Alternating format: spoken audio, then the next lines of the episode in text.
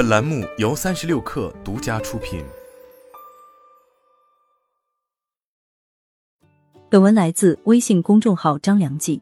五一长假过后，经济并没有如预料中的好起来，可以预见今年下半年的日子不会太好过。为此，我总结了六条职场建议，希望能够帮到各位。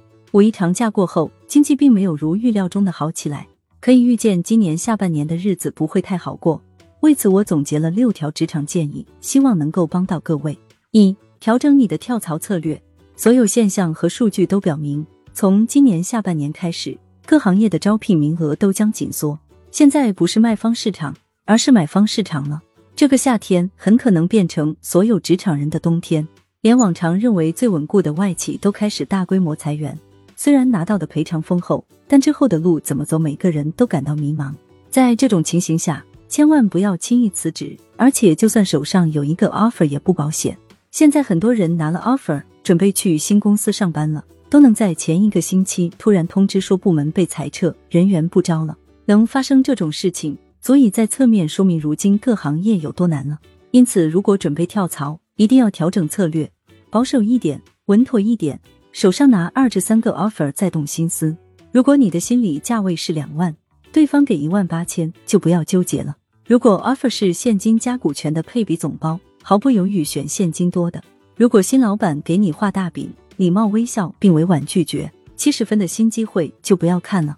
八十分的新机会再多找几个备胎，九十分的新机会看清楚合同和条款，别被骗了。如果都不是，就先在原公司苟起来。记住，现金为王，落袋为安。二，多做项目，多刷存在感。公司里重要的客户、重要的项目，表现得更积极主动一点，不要事不关己高高挂起。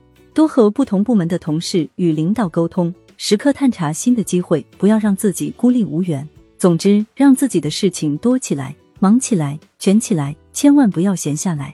这么做的目的只有一个，那就是降低公司未来裁掉你的各种成本。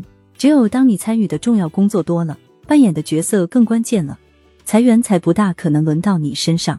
你身上背着一个大项目，和你身上背着三个大项目，在这时的差别就非常明显。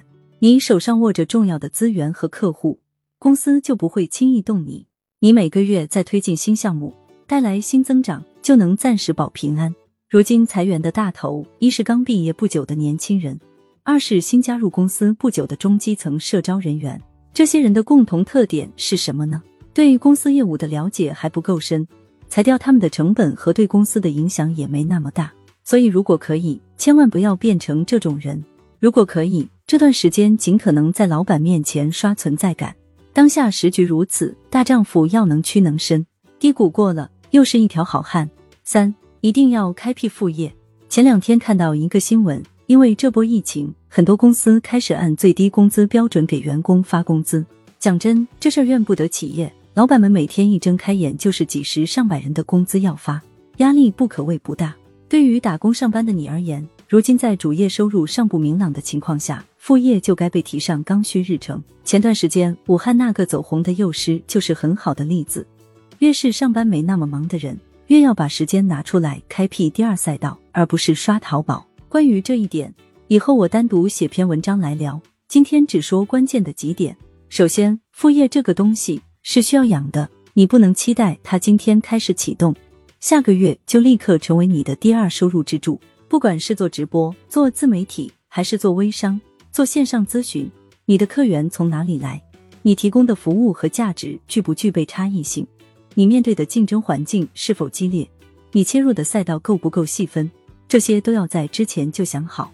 一开始只赚小钱，甚至不赚钱都没关系，但你要重点关注两个问题：第一，它会不会占据你很多时间，以至于会影响你的第一收入渠道？第二，你对它的未来成长性预估是怎样的？有没有快速爆发的潜力？有没有安全观察期？如果做不起来，你有没有设立止损点？做副业就像一次微创业，没想象的那么容易，可一旦做起来了，你会越来越顺手。最后一点，你的主业工作你可能并不喜欢，但副业不同。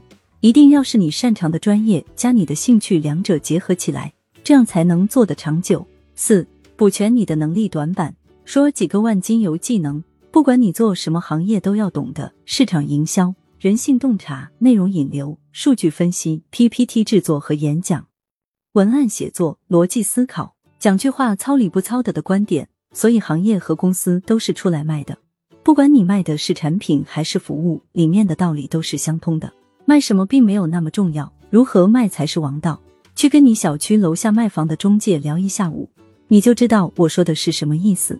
最近我慢慢悟出一个道理：在五百强外企做营销的，别瞧不起县城里做微商的。大家干的都是挖掘人性的活儿，没有谁比谁高贵，只有知识和技巧最高贵。所以放下身段，打开你的信息通路。多想想怎么去包装你自己，怎么包装你的产品和服务，怎么吸引别人来买，怎么让别人心甘情愿来买，怎么让人家帮你宣传，怎么调动有限的资源做到利益最大化的事情，怎么去制定分步走的发展计划，这些都值得你好好思考。再强调一遍，卖什么不重要，怎么卖才是王道。很多人觉得现在做自媒体是大势所趋，但你要知道，自媒体也是出来卖的。他卖什么？怎么卖？卖给谁？好好想想。你的顾客或者说用户都是人，所以你对人性的了解越深刻，赚钱就越容易。如果对这些不熟，推荐去看《人性的弱点：乌合之众怪诞行为学》。总之，这个时代要学会掌握流量密码，不要做一个行业就只懂这个行业的事情，把眼光散出去，敢去不断颠覆和重塑你的认知，你才会发现源源不断的机会。五。别让你的业务能力退化。如果过去你在公司里动嘴比动手多，开的会比做的 PPT 多，研究老板的偏好比研究业务多，和异性同事培养感情比培养自己的团队多，那我劝你赶紧打住。专业的业务能力在盛世是你事业上的催化剂，在末世是你活下来的保命符。接下来很长一段时间里，那些办公室混子、职场老油条、位高钱多却不干实事的人，会越来越难生存下去。因为他们不能给企业带来直接的收入增长，在光景好的时候，老板养着他们可能是为了权力制衡或者别的乌七八糟的办公室政治目的。可在公司都快生存不下去的时候，没有一个老板会有心思玩这些。他们的关注点只有一个：活下去。那活下去靠什么？靠源源不断的销售现金流，靠稳定盘子的客户，靠持续增长的用户，就这些，没别的。所以在未来。